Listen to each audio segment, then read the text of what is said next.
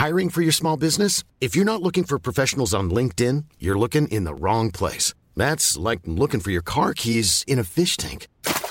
LinkedIn helps you hire professionals you can't find anywhere else, even those who aren't actively searching for a new job but might be open to the perfect role. In a given month, over 70% of LinkedIn users don't even visit other leading job sites. So start looking in the right place. With LinkedIn, you can hire professionals like a professional. Post your free job on linkedin.com slash people today.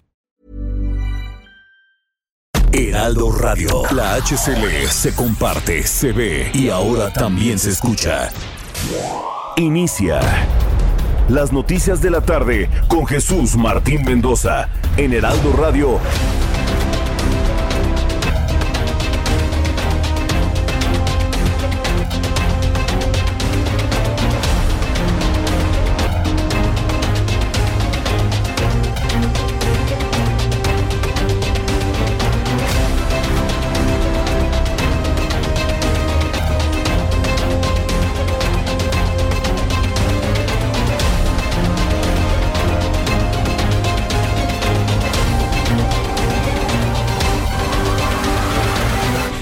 Las seis de la tarde en punto, hora del centro de la República Mexicana. Bienvenidos, muy buenas tardes. Iniciamos el Heraldo Radio correspondiente a esta tarde del jueves.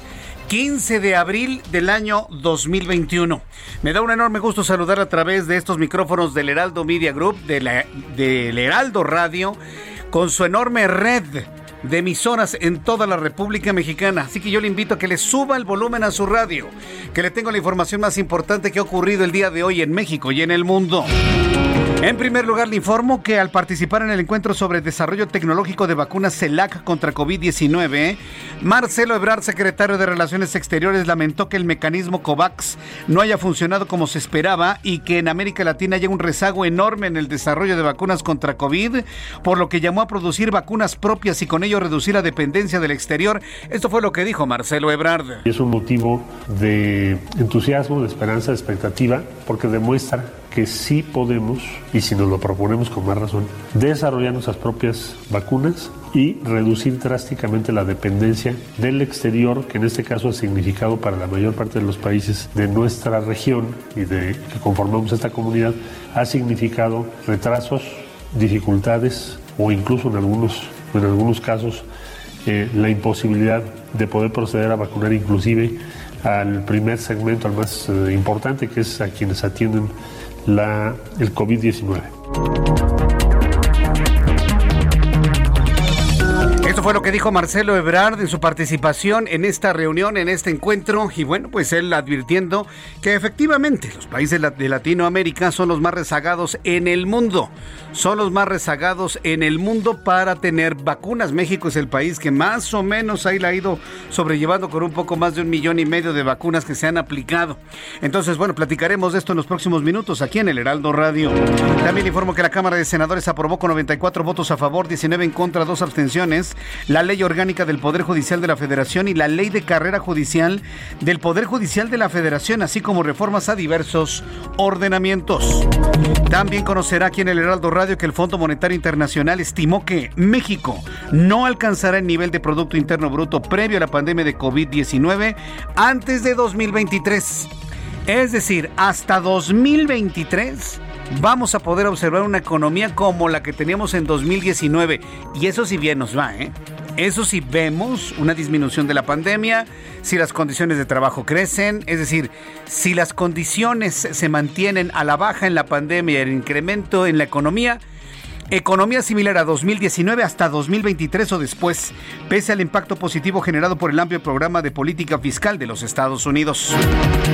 La bancada del Partido Revolucionario Institucional del PRI en la Cámara de Diputados externó su rechazo a la aprobación de la ley de hidrocarburos impulsada por el presidente de este país y advirtió que encarecerá los precios de las gasolinas, va a generar desabasto de combustibles, además de ser inconstitucional y generar incertidumbre jurídica a todos los participantes del sector. Al respecto, esto fue lo que dijo el diputado priista Enrique Ochoa Reza. Ha habido algunas expresiones que ven al sector privado con desconfianza ha habido algunas expresiones que ven al sector público como fuente de ineficiencia.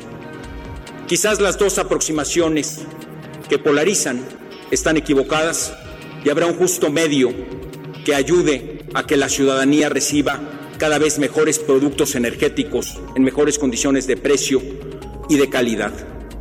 Ciertamente también ha habido un disenso en cuanto al establecimiento de garantías procesales en aquellos artículos transitorios donde se revocan los permisos.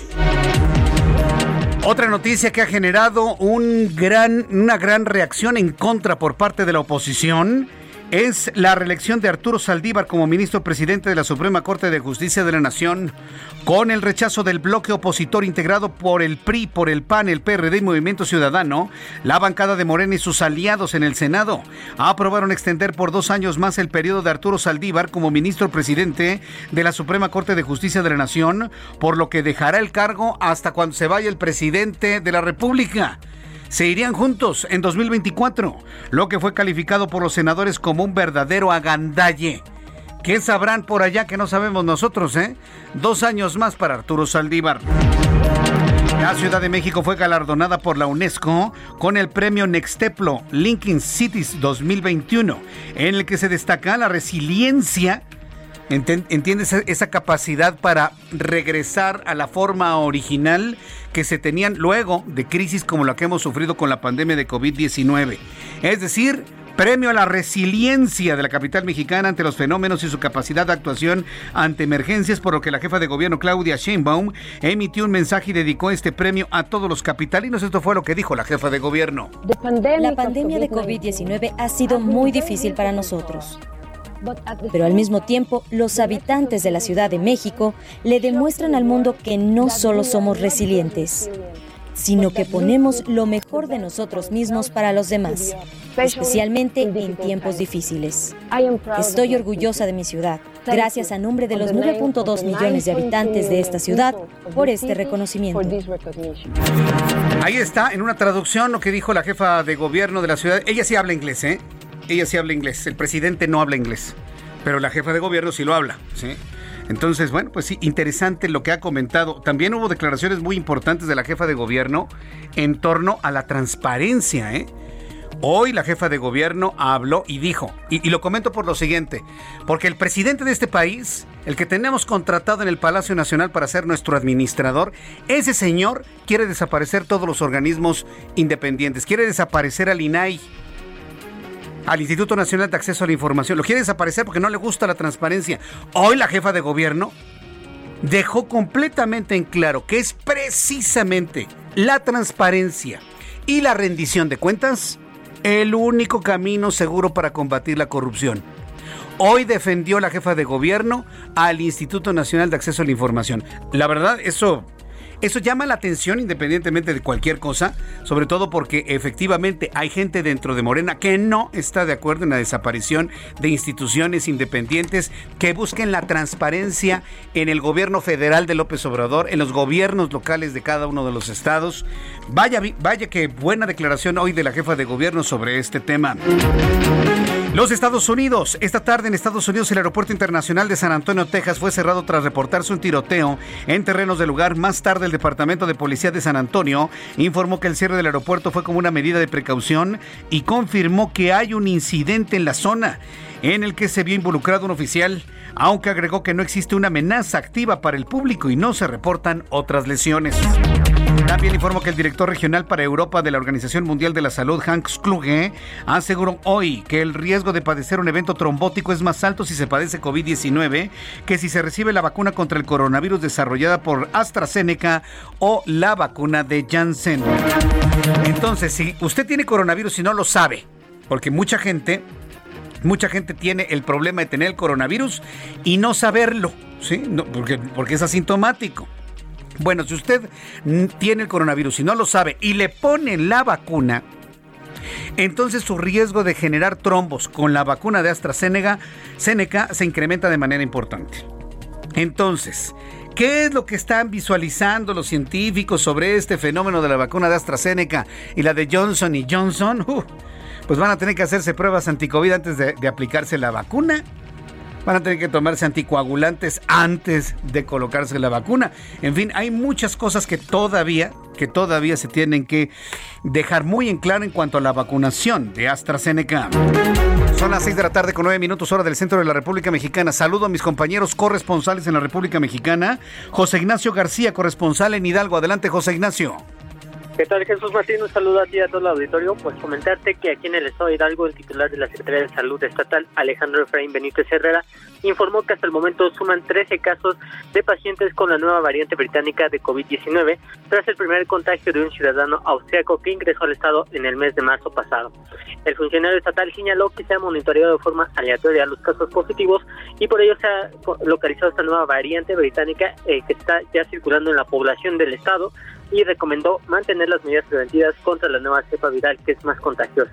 Según el responsable del sector salud en el estado, los primeros tres contagios que estuvieron en contacto con el ciudadano austriaco y el primero se trató de un joven de 17 años de edad que estuvo en contacto con otras 11 personas, de las cuales 9 dieron positivo. Otra persona, que fue una de 56 años de edad, tuvo relación con cuatro personas, pero solo una fue confirmada con la nueva variante, tratándose de una mujer de 21 años de edad. Y por último, el tercer caso se trató de una mujer de 50 años que estuvo en contacto con los tres integrantes de su familia y quienes todos fueron eh, dieron positivo por la nueva cepa viral. Por ello se ha identificado esta mutación que podría estar eh, pues circulando en varias eh, colonias del, de la ciudad de Pachuca, principalmente en la ciudad donde se ha focalizado esta enfermedad.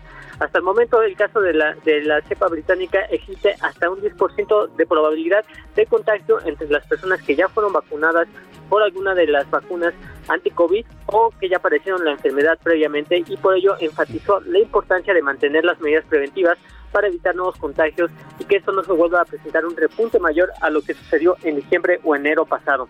Es la información que tenemos hasta el momento. Correcto, José Ignacio García, desde el estado de Hidalgo, muchas gracias, que te vaya muy bien. Buenas tardes. De hecho, quiero decirle que la Organización Mundial de la Salud en estos momentos analiza las mutaciones de coronavirus en México. ¿Sabe por qué? Porque es altamente probable que la Organización Mundial de la Salud hable de la variante mexicana de COVID. Así como tenemos variante británica, variante sudafricana, variante brasileña, podría confirmarse en los próximos días la variante mexicana. Nada más para que se dé usted una idea de la forma en la que se ha combinado y se ha estado mezclando este virus en México y cómo ha cambiado la estructura de su material genético. También se lo comentaré en los próximos minutos aquí en el Heraldo Radio. En más de este resumen de noticias, me da mucho gusto saludar. ¿Quién tenemos?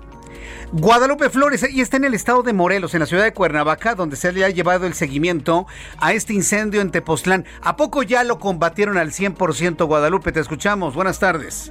¿Qué tal, Jesús Martín? Todo con mucho gusto, igual que el auditorio. Por lo que no pudo hacer el hombre, lo hizo la naturaleza, el Dios plano, que el día de ayer, con esta lluvia que cayó en el municipio de Tepotlán prácticamente pues se controló al 100% las llamas, solamente queda un 10% de liquidaciones, el reporte que se hizo eh, mediodía en el eh, pues, centro de comando de control de incendios en el municipio de eh, Tepoztlán, ya son, se confirma, son 350 hectáreas consumidas, ya prácticamente solamente trabajaron 86 brigadistas en estos en este último día.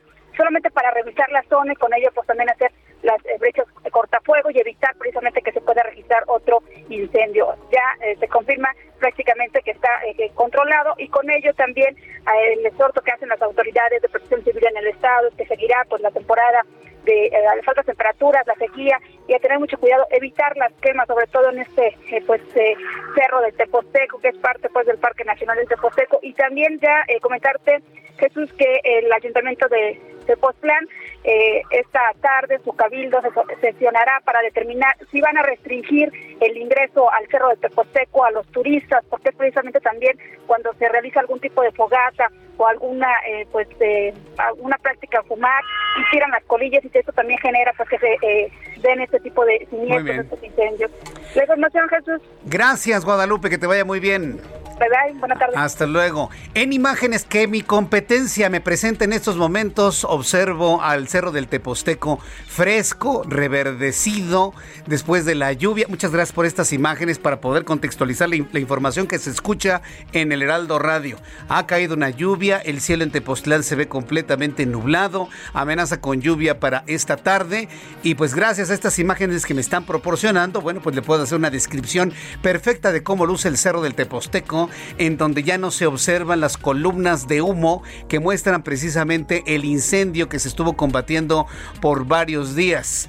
Y como nos decía Guadalupe, lo que no hizo la mano del hombre, lo hizo la naturaleza. Gracias lluvia, gracias Tlaloc, que ayudó a combatir el incendio en el cerro del Teposteco. Le voy a tener más información de esto aquí en el Heraldo Radio. Vamos a nuestros compañeros reporteros urbanos, periodistas especializados en información de ciudad. Alan Rodríguez, gusto en saludarte. Muy buenas tardes. Hola, ¿qué tal Jesús Martín? Amigos, muy buenas tardes. El día de hoy la Secretaría de Seguridad Ciudadana presentó a cuatro personas de, quienes fueron detenidos en la alcaldía de Iztapalapa, en la colonia Vicente Guerrero, después de haber dado, eh, después de haber robado una nómina de aproximadamente 450 mil pesos. Esta, esta cantidad de dinero fue pues asaltada a una persona quien la transportaba en la calle Mendieta, esquina con Antonio Díaz y Soto y Gama, en donde pues bueno, las cámaras de seguridad dieron seguimiento a estos dos sujetos quienes escaparon metros adelante, ingresaron a un domicilio en donde tanto el padre y la madre de estos dos detenidos intentaron evitar la detención. Por este motivo, los dos detenidos fueron presentados por el delito de robo y también eh, las otras dos personas, un hombre y una mujer de aproximadamente 60 años de edad, fueron detenidos también por intervenir en esta detención. Por lo pronto comentarles que ya fueron trasladados a la agencia número 50 del Ministerio Público en la colonia Doctores, en donde en estos momentos presenta una vialidad despejada a lo largo del eje central Lázaro Cárdenas, desde la zona del viaducto hasta la zona de Fray Servando. Por lo pronto es el reporte que tenemos.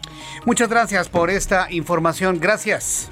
Continuamos al pendiente. Gracias, Alan Rodríguez. Vamos con mi compañero Daniel Magaña. ¿En dónde te ubicas, Daniel? Adelante.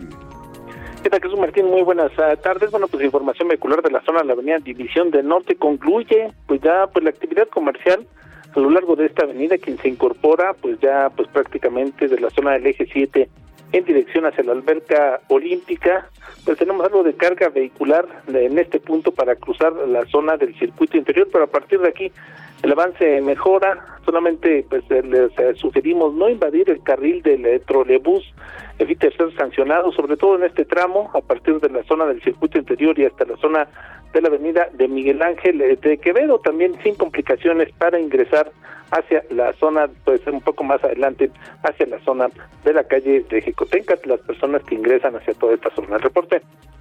Muchas gracias, Daniel. Continuamos atentos. Continuamos atentos. Augusto Atempa, gusto en saludarte. Muy buenas tardes, Augusto tal, Jesús Martín? Pues te platico que los incendios en la Ciudad de México no cesan y ahora un predio ardió en llamas y esto es debido al calor que se han registrado en los últimos días en la Ciudad de México. El fuego se dio en la barranca ubicada en la colonia Lomas de Tarango, en la alcaldía Álvaro, Álvaro Obregón, para mayor ubicación pues, sobre la avenida Centenario. Y es que justo frente a, este incendio se encuentra, o sí, se encuentra una estación de Pemex y a un costado pues se encuentra una, unidad habitacional, lo que provocó el gran movimiento de parte de los servicios de emergencia para tratar de apagar estas llamas. Se tardaron aproximadamente dos horas en lograr sofocar este incendio y es que de acuerdo con los vecinos las llamas alcanzaron hasta los seis metros de altura y por supuesto esto generaba miedo para aquellas personas que viven cerca de, de esta barranca. Por supuesto, ya en estos momentos ya se encuentra controlado el incendio en su totalidad pero sin duda para aquellos que transitan por la avenida Centenario encontrarán algo de tráfico, hay que tener paciencia para poder librar este punto, ya que todavía se encuentran estacionadas algunas pipas en el lugar. Jesús Martín, mi reporte. Muchas gracias por esta información. Augusto Tempa. Muy buenas tardes. Hasta luego, muy buenas tardes. Son las 6 de la tarde con 18 minutos, así estamos iniciando nuestro programa de noticias. Yo le invito para que siempre esté en sintonía con el Heraldo Radio y todas sus emisoras en todo el país. Ya estamos en nuestra plataforma de YouTube. Tuve ahí algunos problemas al inicio, pero ya estamos completamente en vivo, así que le invito para que entre a mi canal de YouTube, Jesús Martín MX, además de escucharnos en todas las emisoras en todas las frecuencias del Heraldo Radio en la República Mexicana. Vamos a revisar qué sucedía un día como hoy, 15 de abril del 2021. Ya se dio cuenta que en este 15 de abril no se ha recordado con tanta intensidad lo que siempre se recuerda un día como hoy. Vamos a escuchar a Abraham Arreola. Amigos, bienvenidos. Esto es un día como hoy en la historia 15 de abril. 1865, en los Estados Unidos muere el presidente Abraham Lincoln tras haber sido disparado la noche anterior. 1896, en Atenas finalizan los primeros Juegos Olímpicos de la era moderna que comenzaron el 6 de abril. 2019, en París, en Francia, se incendia la Catedral de Notre Dame. Mientras tanto, en México, en 1861, el gobierno del presidente Juárez expide la ley de instrucción pública en los establecimientos que dependen del gobierno general. Además, en el año 2011, en Guadalajara, se declara el Día Mundial del Arte. También en Chile es el Día Nacional de la Comida Chilena. Amigos, Jesús Orlando, esto fue un día como hoy en la historia.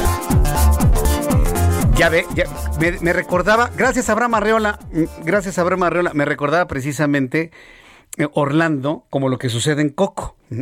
Cuando alguien empieza a olvidar a la gente que se ha muerto, entonces es cuando verdaderamente muere. Muy poca gente se ha acordado del aniversario luctuoso de Pedro Infante. ¿eh? Muy poca gente, inclusive yo mismo. Años atrás, 15 de abril, ah, automáticamente, ¿no? El recuerdo de este hombre inolvidable, eterno, pero como que a las generaciones actuales se nos está olvidando. Pedro Infante recordándolo en un año más de su fallecimiento. Escuchen cómo cantaba. Pasaste a mi lado con gran indiferencia. Tus ojos ni siquiera voltearon hacia mí. Te vi sin que me vieras, te hablé sin que me oyeras toda mi amargura se ahogó dentro de mí. Le puedo asegurar que no ha nacido una voz como la de Pedro Infante. ¿eh? Y hay un enorme debate, usted lo sabe, usted lo sabe, entre si era una buena voz la de Pedro Infante o la de Jorge Negrete. Hay quienes se quedan con Jorge Negrete porque era un cantante de ópera, ¿no? Y porque tenía estudios y demás. Pero de manera lírica, Pedro Infante yo creo que arrebata el corazón y sin embargo sigue unida mi existencia. Y si vivo cien años, cien años pienso en ti. ¿Sabe usted? Ya sabe usted a quién dedicarle esta canción, ¿eh? Ya sabe usted a quién dedicarle este tema de Pedro Infante. Así que, bueno, como lo hemos recordado, entonces evitaremos que desaparezca en el olvido. Bueno, cuando son las 6 de la tarde con 22 minutos hora del centro de la República Mexicana, pues vamos con los temas importantes del día de hoy, todo lo que ha ocurrido en las, últimas horas. Em, tras reconocer, bueno, ah, ¿qué te parece Orlando si damos el clima, no? Sí, porque sí, em, ha empezado a llover. Antes de la información que se generó sobre el tema de COVID-19, vamos con toda la información que nos ha generado el Servicio Meteorológico Nacional. El Servicio Meteorológico Nacional, que depende de la Comisión Nacional del Agua, bueno, pues está informando lo que va a ocurrir en las próximas horas. El Servicio Meteorológico Nacional habla del Frente Frío número 50, canal de baja presión, corriente en chorro subtropical y circulación anticiclónica. Bueno, pues estamos observando aquí en este más reciente boletín que durante esta noche madrugada el sistema frontal número 50 se extenderá con características de estacionario en el norte y en el noreste del país ocasionando zonas con lluvias e intervalos de chubascos acompañados de descargas eléctricas y posible caída de granizo en Coahuila, en Nuevo León y en Tamaulipas.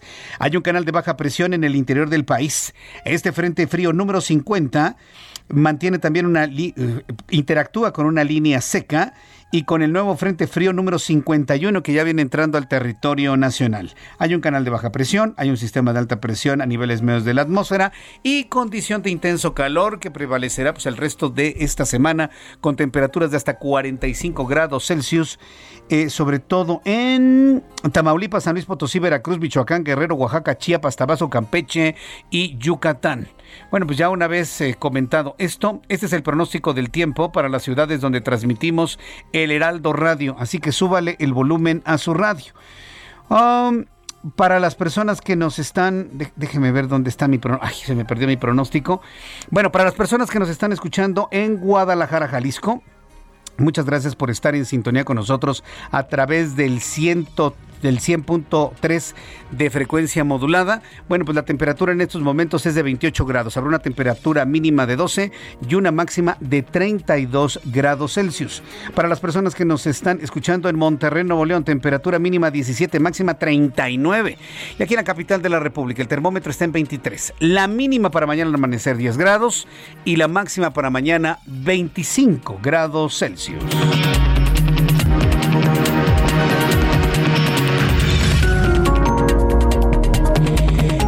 6 de la tarde con 24 minutos hora del centro de la República Mexicana. Voy a ir a los anuncios y regreso enseguida con toda la información. Hoy Marcelo Ebrard habló sobre pues prácticamente lo que va a ser, vamos a considerar el fracaso del sistema COVAX y el llamado para hacer nuestras propias vacunas en América Latina. Regreso con esto después de los mensajes y le invito para que me escriba a través de mi cuenta de Twitter, arroba Jesús Martín MX. Escuchas a Jesús Martín Mendoza con las noticias de la tarde por Heraldo Radio, una estación de Heraldo Media Group.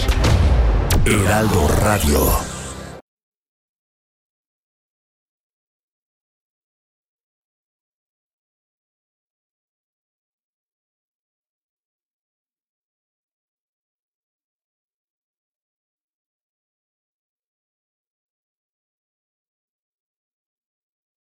Heraldo Radio.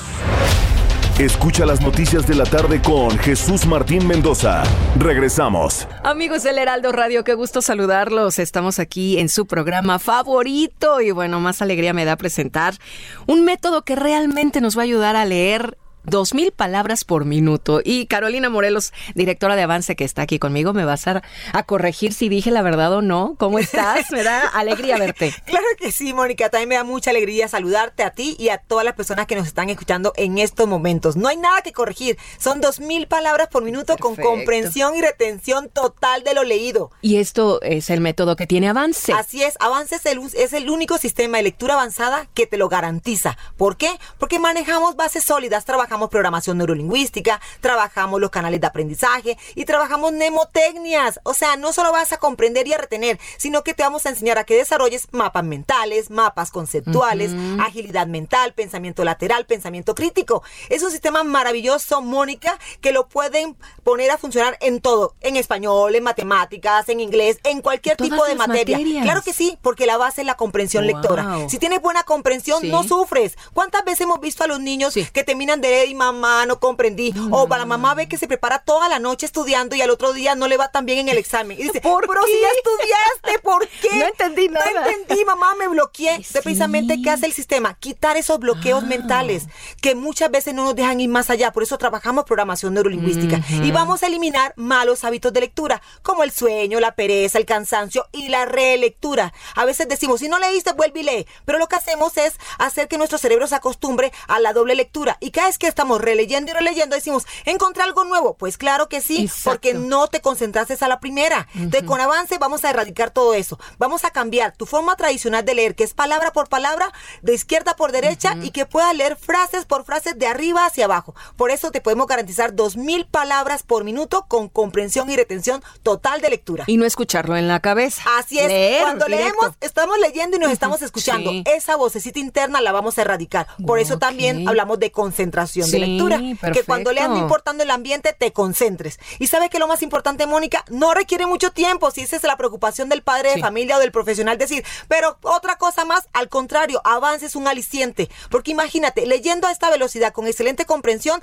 ¿cuánto tiempo vas a ahorrar, mi querido profesional? Vas a tener todos tus informes al día. Sí. Y los niños van a ser excelentes y van a tener todas sus materias sobre 10, así bien tranquilos y contentos. Todos los correos que te llegan, ¿no? Más rápido. Sí. Entonces no le tienes que dedicar mucho tiempo, es una hora por semana nada más. Una hora por semana durante un proceso de seis meses que pasan volando, Mónica. Claro. Seis meses, pero es una habilidad que te queda para toda la vida. Eso me gusta. Para los pequeños, los adolescentes, adultos, eh, chochenteros como yo, etcétera. A todos nos queda realmente A todos, a este, todos. esta técnica de avance. Así ¿Cuántos es. años lleva avance? 18 años en el mercado. Aquí estamos en México desde hace 18 años con excelentes resultados y preparando excelentes neurolectores. Porque la base fundamental de la buena lectura es la comprensión. Y Y avance te lo garantiza. ¿En cuántos minutos podemos leer un libro de 100 hojas? En 8 minutos, con comprensión y retención total de lectura, imagínate. Perfecto. Y ahorita no hay excusa, estamos en casa. Es una hora por semana y se maneja totalmente en línea. Así es que Invito a todas las personas del norte del país, de aquí del centro, del, del Pacífico, del Bajío, de todos lados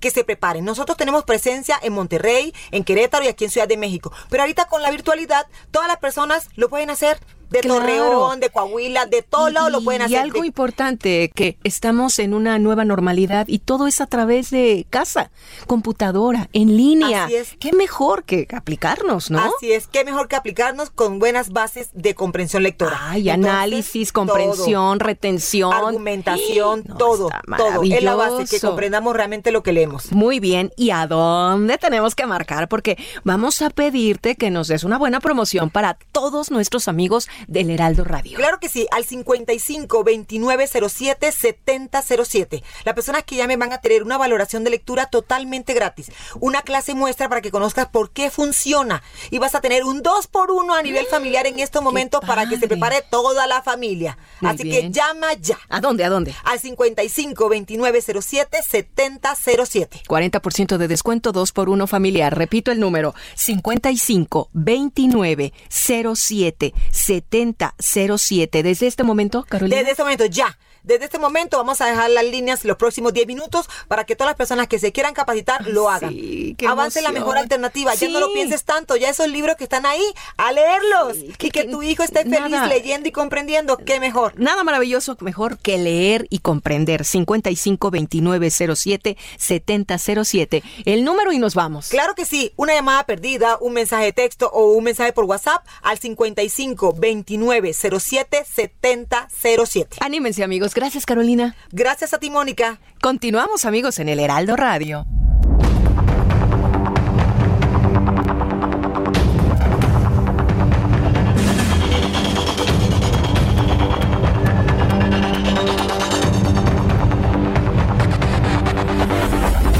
Ya son las 6 de la tarde con 35 minutos hora del centro de la República Mexicana. Vamos a continuar con la información y bueno, sobre el tema electoral, si usted pensaba que el conflicto de la cancelación de candidaturas porque no cumplieron con la ley, lo voy a repetir nuevamente, cancelación de candidaturas porque no cumplieron con la ley, porque se pasaron la ley por el arco del triunfo, porque además de quejarse, le sigue importando un comino presentar su informe de gastos de pre-campaña. Si usted pensaba que este asunto estaba centrado nada más en dos candidatos, se equivoca. Fueron sancionados 61 candidatos que no presentaron sus, eh, sus informes de gastos de pre-campaña. Y el día de hoy, este partido, el Movimiento de Regeneración Nacional, que yo creo que ya nos mostró su cobre, yo creo que ya nos mostró su cobre y no quepa la menor duda del cobre que ya vimos de este partido político, digo, para que usted lo tome en cuenta en sus decisiones del próximo 6 de junio, está anunciando que va a defender 22 candidaturas anuladas, 22 de esas 61 que le comenté, y, y esto evidentemente aparte de lo que está viviendo tanto Félix Salgado Macedonio como Raúl Morón. Vamos con Jorge Sánchez, él es nuestro corresponsal en Tlaxcala. Adelante, Jorge. Muchas gracias, Jesús. Muy buena tarde a ti y a todo el auditorio. Pues efectivamente, comentarte que el líder nacional de Morena, Mario Delgado Carrillo, informó que defenderán las en tribunales 22 candidaturas que les han quitado la autoridad electoral de cara a la contienda del próximo 6 de junio. En Tlaxcala informó que no permitirán que una institución impida la participación de personajes que tienen la simpatía de la ciudadanía, por lo que recurrirán a los tribunales electorales para defender los derechos de sus abanderados. Señaló que los eh, eh, representativos, los más representativos de estos 22 son el de Félix Salgado Macedonio y Raúl Morón Guerrero. Eh, perdón, eh, Raúl Morón, aspirantes a las candidaturas al gobierno del estado de Guerrero y de Michoacán. No obstante, dijo que respaldará las aspiraciones de otros 20 candidatos que se encuentran en las mismas condiciones. También reconoció que existe preocupación por el regreso autoritario del PRIAN, así fue lo que comentó. Y esto, bueno, pues tras el manejo de las instituciones eh, con las que pretenden eliminar candidaturas para tener una elección a modo que les permita conservar el poder. Eh, en este evento en Tlaxcala también respaldó la candidatura de Lorena Cuellar Cisneros rumbo a la, gubernatura de este estado y se congratuló porque las tendencias le favorecen a Lorena Cuellar. Sin embargo, informó que no bajarán la guardia y continuarán con el proceso para conservar y ampliar la ventaja que posee.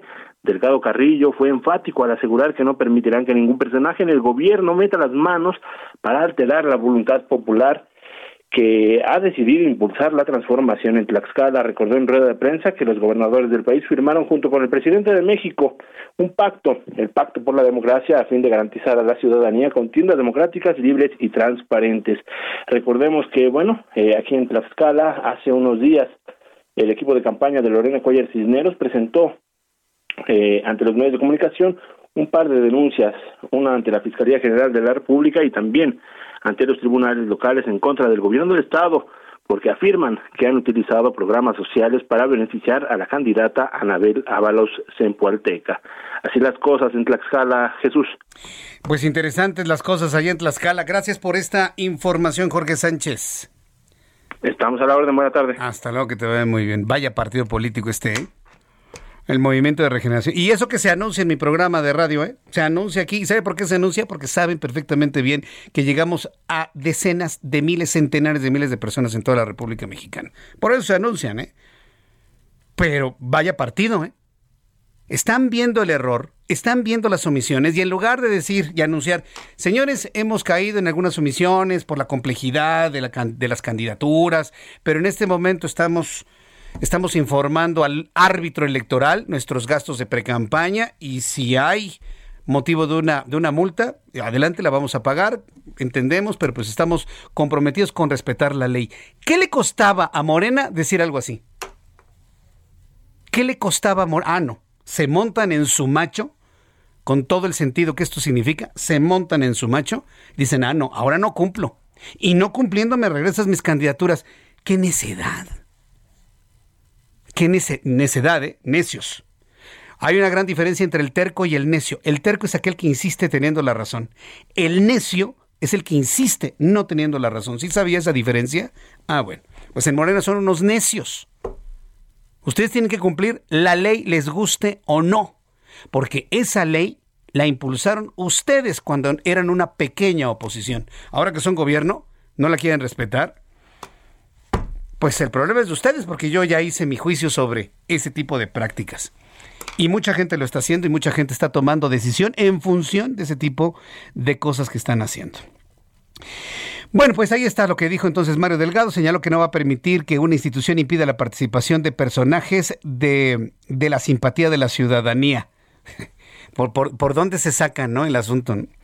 Bueno, tras, vamos al asunto de COVID-19 cuando ya son las 6 de la tarde con 41 minutos hora del centro de la República Mexicana. Tras reconocer que no ha funcionado el mecanismo COVAX para la distribución de vacunas contra COVID-19, el secretario de Relaciones Exteriores Marcelo Ebrard afirmó que el objetivo de los países que integran la comunidad de estados latinoamericanos y caribeños frente a la pandemia es tener los desarrollos necesarios para reducir la dependencia de las vacunas y los tratamientos contra esta enfermedad. ¿Sabe por qué no ha funcionado COVAX? Porque los países que tienen dinero y han comprado vacunas no las quieren compartir, bajo el argumento de que primero van a vacunar a sus poblaciones. Por eso no ha funcionado una iniciativa como esta. Bueno, pues eh, comentando sobre ello, Marcelo Ebrard dijo que se va a trabajar en conjunto para aumentar la capacidad de respuesta frente al virus, frente a mutaciones y frente inclusive a otros organismos que pudiesen aparecer. Esto fue lo que dijo Marcelo Ebrard. Es un motivo de entusiasmo, de esperanza, de expectativa, porque demuestra que sí podemos, y si nos lo proponemos con más razón, desarrollar nuestras propias vacunas y reducir drásticamente la dependencia del exterior, que en este caso ha significado para la mayor parte de los países de nuestra región y de que conformamos esta comunidad, ha significado retrasos, dificultades o incluso en algunos, en algunos casos eh, la imposibilidad de poder proceder a vacunar inclusive al primer segmento, al más eh, importante, que es a quienes atienden la, el COVID-19. Bien, pues esto es lo que comentó Marcelo Ebrard, que bueno, pues con estas declaraciones, pues busca que México tenga un liderazgo en cuanto a las vacunas. Mire, a la vacuna que le llaman patria, que independientemente si está diseñada en México, está diseñada en Estados Unidos y que nada más, digamos, como que compran la franquicia y le ponen nada más el nombre local, mire, independientemente de eso, está en la fase 1 Han estado haciendo un escándalo por una vacuna que no la vamos a ver en una jeringa inyectada en el brazo de ninguna persona hasta enero o febrero de 2022. Esto, por favor, que le estoy informando, me lo dijo María Elena Álvarez Bulla, la, la propia directora del CONACIT que debo reconocer que, mire, que aunque le he criticado, creo que a, este servidor y a este programa de noticias es a quien le ha dado la mejor entrevista. A todos los ha puesto como lazos de cochino y, se, ha portado extrañamente, ¿no? No, con nosotros fue una entrevista que la verdad debo reconocerla muy científica, muy en los puntos que tenía que decir. Pero fue muy clara al decir, no vamos a ver esta vacuna hasta principios del año que entra. Entonces, señores, estamos haciendo un escandalazo con el asunto de las vacunas propias cuando en al menos México, que sería el que llevaría ventaja, no vamos a ver esa vacuna sino hasta enero o febrero del año que entra. Entonces, ¿para qué anunciarla ahorita? Para que la gente piense, Ay, voy a votar por Morena, sí, porque ya viene, ya viene patria. Sí, sí, voy a votar. No, por favor, no caigamos en ese tipo de manejos y de juegos. Está bien que se anuncie, pero debe usted saber que la vacuna aparecerá ya en los cuadros y en los programas de vacunación hasta enero o febrero del año que entra, si bien nos va, ¿eh? Si bien nos va en esta investigación. Tengo que decirlo, porque pues imagínense si no me vuelvo cómplice de las cosas imprecisas que se están informando. Sobre el tema de la vacunación de los médicos particulares, yo creo que todo el país ha reaccionado. ¿Y qué hace el presidente de la República? Espérense, espérense espérense. Aunque bueno, ya hay algunos lugares donde va a empezar a hacer una vacunación para médicos. Ah, olvídese de los médicos. Veía precisamente anoche en un programa de Carlos Loret de Moli, tiene mucha razón. El médico, médico, médico de cabecera, el director de hospital, el, cirujano, el, el reconocido, ya se fueron a Estados Unidos y se vacunaron. El problema es la gente que trabaja en los hospitales privados, la recepcionista, los enfermeros, las enfermeras, los camilleros, las camilleras, que ellos, por tener la desgracia de trabajar en un hospital FIFI, ya les dijeron que no les van a poner vacunas. El asunto ha sido tan criticado, pero tan criticado, que es otro asunto que le está desgastando la imagen y las intenciones de voto al Movimiento de Regeneración Nacional. Los hospitales privados y los médicos y personal privado de estos hospitales han sido generosos en el momento más grave de la pandemia. Han abierto sus puertas, han ayudado a la gente, han ampliado la capacidad de camas para que el gobierno les pague así, decirles, ustedes espérense. ¿Sabe quién protestó sobre esto? Jaime Rodríguez, el gobernador de Nuevo León, el Bronco. Le pidió al presidente de este país y al secretario de Salud, Jorge Alcocer, bueno, es como pedírselo a la pared. Pero bueno, lo consigno. Le pidió al presidente de la República y a Jorge Alcocer, secretario de Salud, reconsiderar el Plan Nacional de Vacunación y que ordenen, así les dijo el Bronco, vacunar a todos los médicos, pues afirmó no estamos siendo recíprocos con ellos al no vacunarlos primero. A través de un mensaje en sus redes sociales, el gobernador de Nuevo León, el Bronco, escribió, señor presidente Andrés Manuel López Obrador y secretario de Salud Jorge Alcocer Varela, los médicos están jugando la vida por México y no estamos siendo recíprocos al no vacunarlos primero. Salvemos a quienes han luchado por muchas vidas, reconsideren y ordenen que se vacunen todos. ¿Qué opina del llamado que hizo el Bronco? Pues independientemente que sea el bronco, yo creo que es el llamado de todos, ¿no? Usted y yo queremos que los médicos en hospitales privados y sobre todo los residentes, los eh, pasantes, los enfermeros, enfermeras, camilleros, camilleras, personal administrativo. Hay personal administrativo que tiene contacto con los pacientes en los hospitales privados, ¿eh? Debo decirle, sobre todo cuando se cobran y se pagan las cuentas. Ahí también es un punto de vacunación. Que los vacunen y mire, yo sé que lo, digo y sé que menos caso va a ser el presidente, menos. Va a decir, pues que se esperen más ahora, ahora que se esperen el doble. Pero el sistema de hospitalización privado ha sido muy solidario con el gobierno de México en los momentos más graves de la pandemia. Y esta es la forma como se les agradece, negándoles la vacunación. Yo lo planteo para que usted tome decisiones rumbo al 6 de junio. Pero pues después de lo que acabo de decir, el presidente de este país podría decir, pues que se esperen ahora el doble Jesús Martín. ¿Cómo la ves? Así funciona, así funciona su forma. Así, es. Usted le dice algo y lo hace más o lo hace al doble. Cuando son las 6 de la tarde, con 47 minutos hora del centro de la República Mexicana, el reporte de fallas de origen, estudio realizado por la organización México Evalúa, también eh, da evidencia de los factores que pudieron, se pudieran explicar las fallas en el registro de homicidios en el país. ¿Cómo andamos en materia de homicidios en el país? ¿Bajan los homicidios, baja el delito o bajan las denuncias? La pregunta eterna. Tengo en la línea telefónica a Edna Jaime. Ella es eh, directora de General México Evalúa, a quien yo le agradezco estos minutos de contacto con el auditorio del Heraldo Radio. Estimada Edna Jaime, gracias por tomar la llamada. Bienvenida. ¿Cómo estás, Jesús Martín? Muchas gracias por, pues, por el espacio y por la oportunidad. Y bueno, empiezo diciéndote que me encantaría poder responder a tus preguntas con todas las certezas. Desafortunadamente no puedo. Y, de eso se trata el estudio que presentamos, que justamente se llama Fallas de Origen, Índice de Confiabilidad de la Estadística Criminal. Eh, lo que hacemos, Jesús Martín, en este estudio es revisar los datos de homicidio Homicidio doloso y culposo son importantes los dos para entender si se está construyendo estadística de calidad, si no se están manipulando los datos.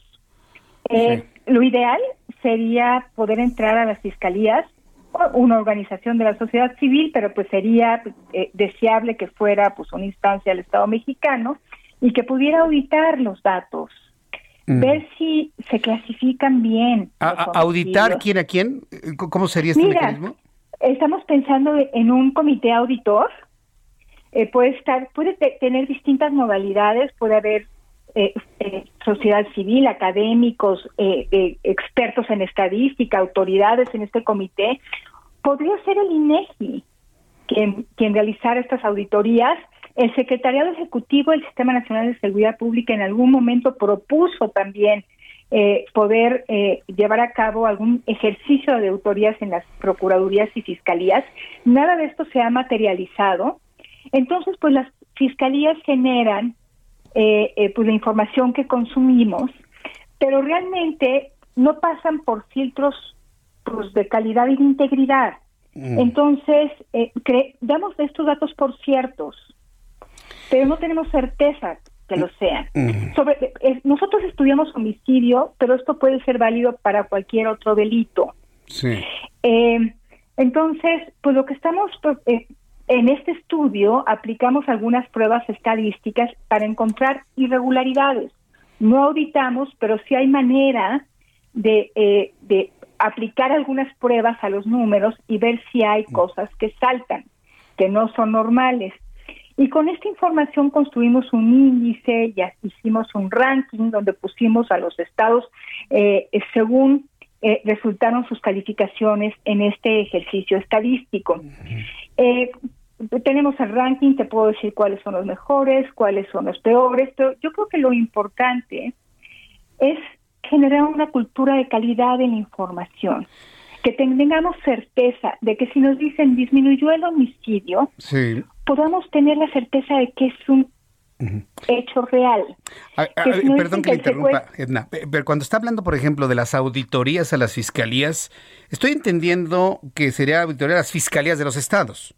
A las fiscalías de los estados, también se puede hacer a la, a la Fiscalía General, a, su, a, la, a, la, manera en construyen la información. No estoy hablando aquí de auditorías financieras, de ver cómo aplican los recursos. Para eso está la Auditoría Superior de la Federación. Aquí estamos hablando de cómo construyen los datos, de que se revisan las carpetas de investigación, que, se aperturan a partir de una denuncia y que se vaya siguiendo el proceso para que al final podamos concluir si los registros se hicieron correctamente. Una práctica que suele ocurrir con frecuencia es que homicidios culposos, homicidios dolosos se clasifican eh, eh, dolosos se clasifican como culposos. Dolosos, culposos, es una gran diferencia. Me, extraña ese, ese, esa percepción o esos datos que ustedes tienen de, confundir lo doloso con lo culposo, ¿no? Un tema tiene que ver con accidentes, otro tema tiene que ver con intención de matar a alguien. Entonces, pero se suelen reclasificar porque eh, pues es la manera como de meter por debajo el tapete sí. Pues la violencia de este país. Pues eh, sí, este yo me quedo con, esto, con esto de las fiscalías de los estados, porque vaya, en, alguna ocasión cuando he, tenido la oportunidad de conocer sobre este asunto de, de, la información que genera la Fiscalía General de la República, yo creo que están haciendo en la Fiscalía General de la República pues un trabajo muy pormenorizado, muy responsable, muy pulcro y yo creo que muy confiable, o sea, en la, en la experiencia, en lo que yo conozco. Ahora bien, los, los, problemas en cuanto a la falta de transparencia y la falta de credibilidad en los datos que dan las fiscalías, tendría que entonces que empezar por las fiscalías de los estados, ¿no cree usted? Pues yo creo que son las fiscalías de los estados y la fiscalía general. Están, yo creo que tienen eh, eh, un deber con los ciudadanos de transparencia, eh, pero también de, de veracidad en la información que nos proveen. Es muy importante que la información se construya bien, que sea de calidad, que sea veraz, porque a partir de ahí es que se construyen las estrategias de seguridad. Es una información importante, no es la única, pero es importante. Entonces, si la clasificamos mal, pues eh, no tenemos oportunidad de hacer buenas intervenciones y buenas estrategias. Además que no se cierran las puertas a la justicia. ¿Dónde podemos consultar este estudio? Fallas de origen, índice de confiabilidad de la estadística criminal. En estos segundos que me quedan, por favor, Edna. En la página de México Evalúa, www.mexicoevalúa.org, encuentran este estudio y los que le antecedieron. Todos estos hablan de calidad de información y de la importancia que ésta sea veraz para la formulación de política pública y para la rendición de cuentas.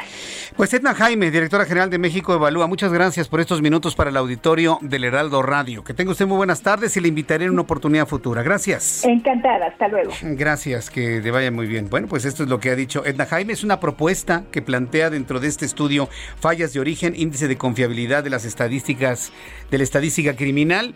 Yo creo que empezaría con las fiscalías de los estados y sobre todo de aquellos estados en donde el crimen está incrementándose en la percepción. Voy a los anuncios, regreso con resumen de noticias y datos de COVID. Escuchas a Jesús Martín Mendoza con las noticias de la tarde por Heraldo Radio, una estación de Heraldo Media Group. Heraldo Radio, la HCL se comparte, se ve y ahora también se escucha.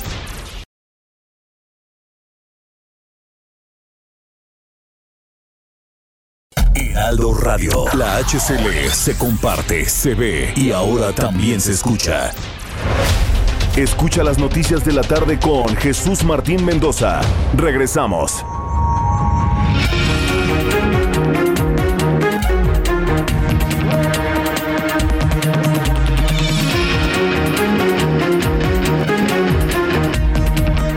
Nuestro reloj marca las 7 de la tarde en punto, la hora del centro de la República Mexicana. Son las 6 de la tarde, hora de la montaña.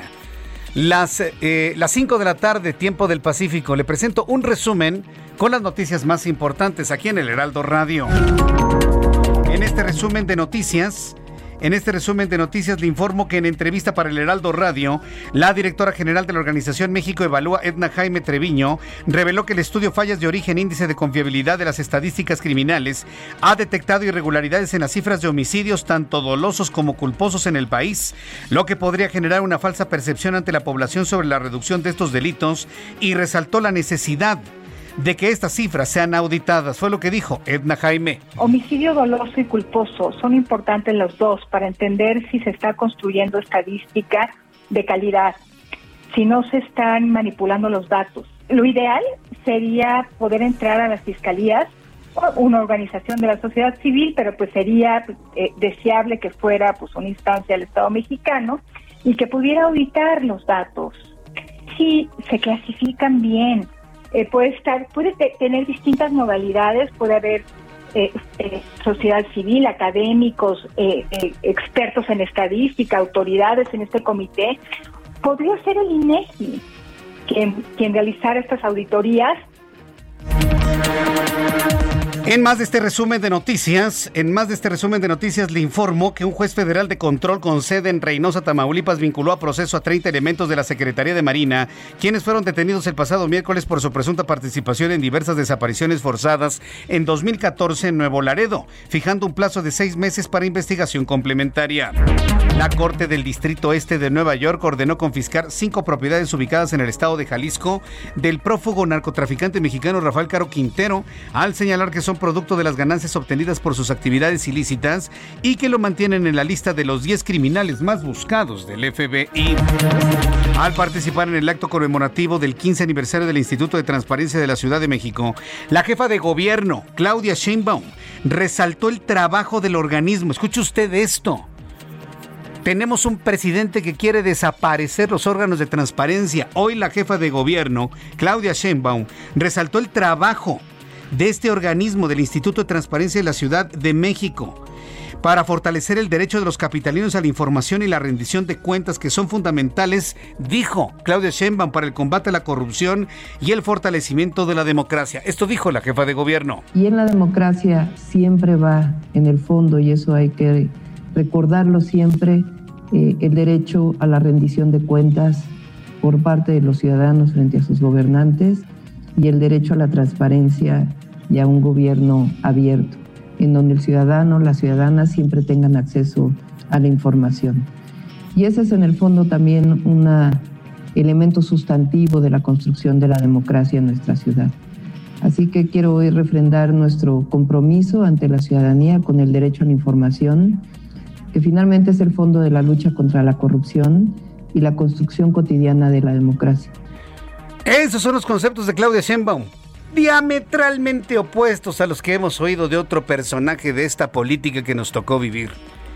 Defender la transparencia, defender la transparencia, la rendición de cuentas como mecanismo fundamental para el combate a la corrupción y en la solidificación de la democracia. Vaya, Vaya hasta que escuchamos un discurso en materia de transparencia completamente congruente con lo que necesitamos. Tenemos que defender nuestras instituciones de rendición de cuentas. Fiscales estadounidenses dijeron este jueves que tienen más de un millón de páginas en documentos para ser usados como pruebas contra el ex secretario de Seguridad Pública, Genaro García Luna, a quien acusan de cargos relacionados con el narcotráfico. Genaro García Luna está acusado por fiscales estadounidenses de asociación ilícita para el tráfico de cocaína, falso testimonio y participación en una organización criminal. Son las noticias en resumen. Le invito para que siga con nosotros. Le saluda Jesús Martín Mendoza.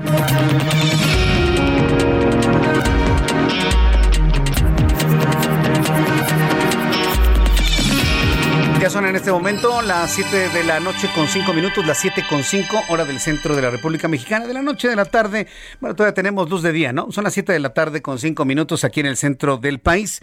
Bien, vamos con nuestros compañeros reporteros urbanos, periodistas especializados en información de ciudad. Alan Rodríguez, qué gusto saludarte. ¿Dónde te ubicas? Hola, ¿qué tal Jesús Martín? Amigos, muy buenas tardes. Tenemos en estos momentos el reporte de vialidad desde la avenida Cuauhtémoc y en estos momentos desde la zona de viaducto hasta el cruce de División del Norte. Presenta severos asentamientos al cambio de luces del semáforo para todos nuestros amigos que se desplazan hacia la zona sur de la capital. Continuando eh, de, a partir de este punto y hasta la zona de Churubusco, el avance mejora bastante. Por otra parte, Obrero Mundial entre la zona de Monterrey y Calzada de Tlalpan se encuentra despejado para todos nuestros amigos que circulan en esta vialidad. Por lo pronto es el reporte que tenemos y continuamos bien al pendiente. Muchas gracias por la información, Alan. Muy buenas tardes. Daniel Magaña, ¿en dónde te ubicas? Gusto en saludarte, Daniel.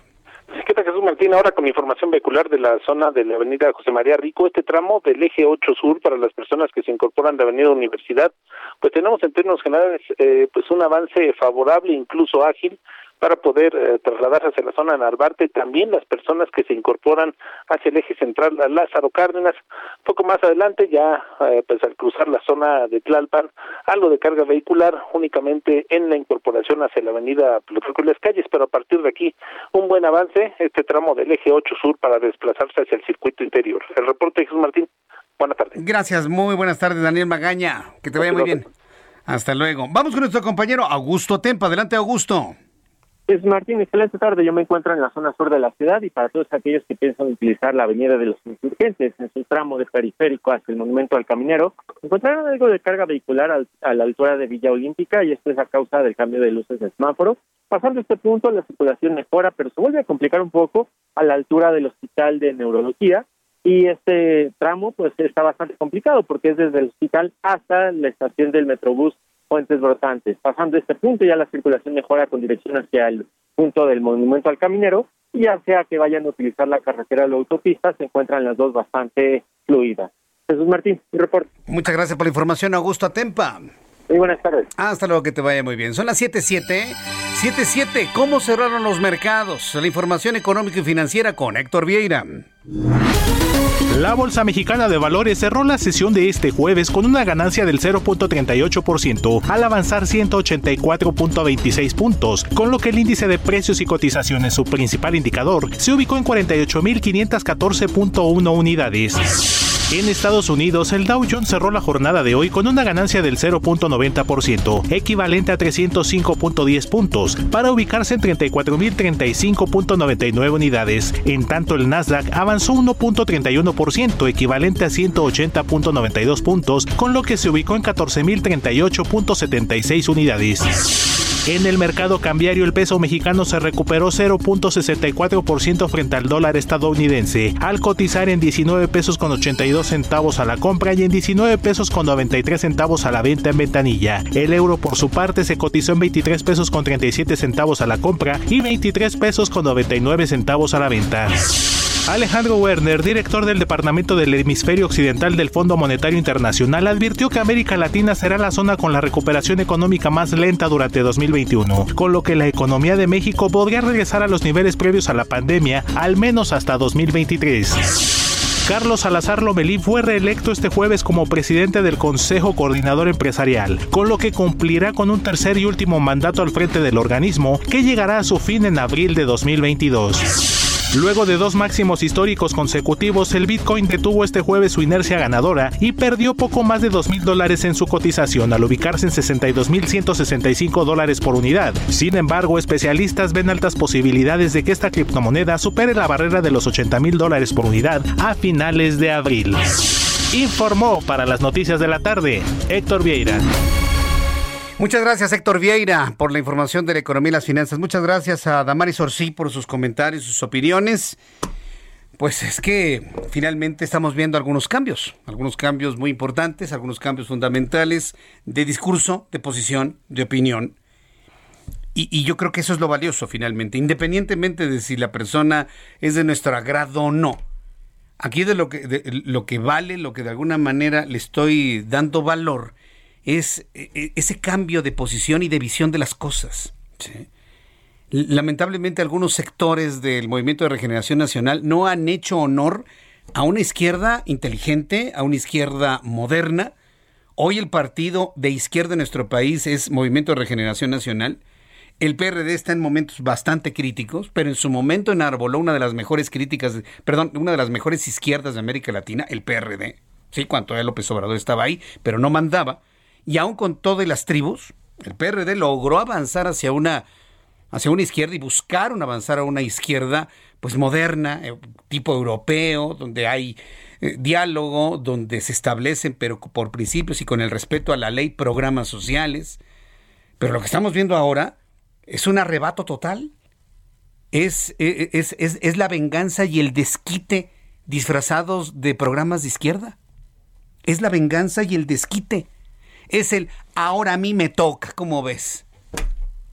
Entonces, cuando yo empiezo a observar integrantes de peso específico, de eso que llaman izquierda, que están prácticamente en una posición de disidencia,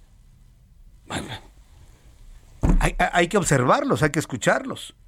Porque la disidencia dentro de la actual administración va a ser la primera, la primera que le va a decir al presidente, presidente, sí, no y dentro de su propia familia, dentro de su propio partido, dentro de su propia casa. Ah, claro, por supuesto, de eso no tengo la menor duda. Y que hay que decirle a la disidencia que existe, pero que todavía no sé, no sale del closet, si me permite usted ese término, por miedo, decirles que no tengan temor, que levanten su voz, que hagan valer su idea, su opinión y lo que están en discordancia con quien está dando todas las órdenes de manera unilateral. Que se llene de valor la disidencia, que claro que sí la hay. Los necesitamos.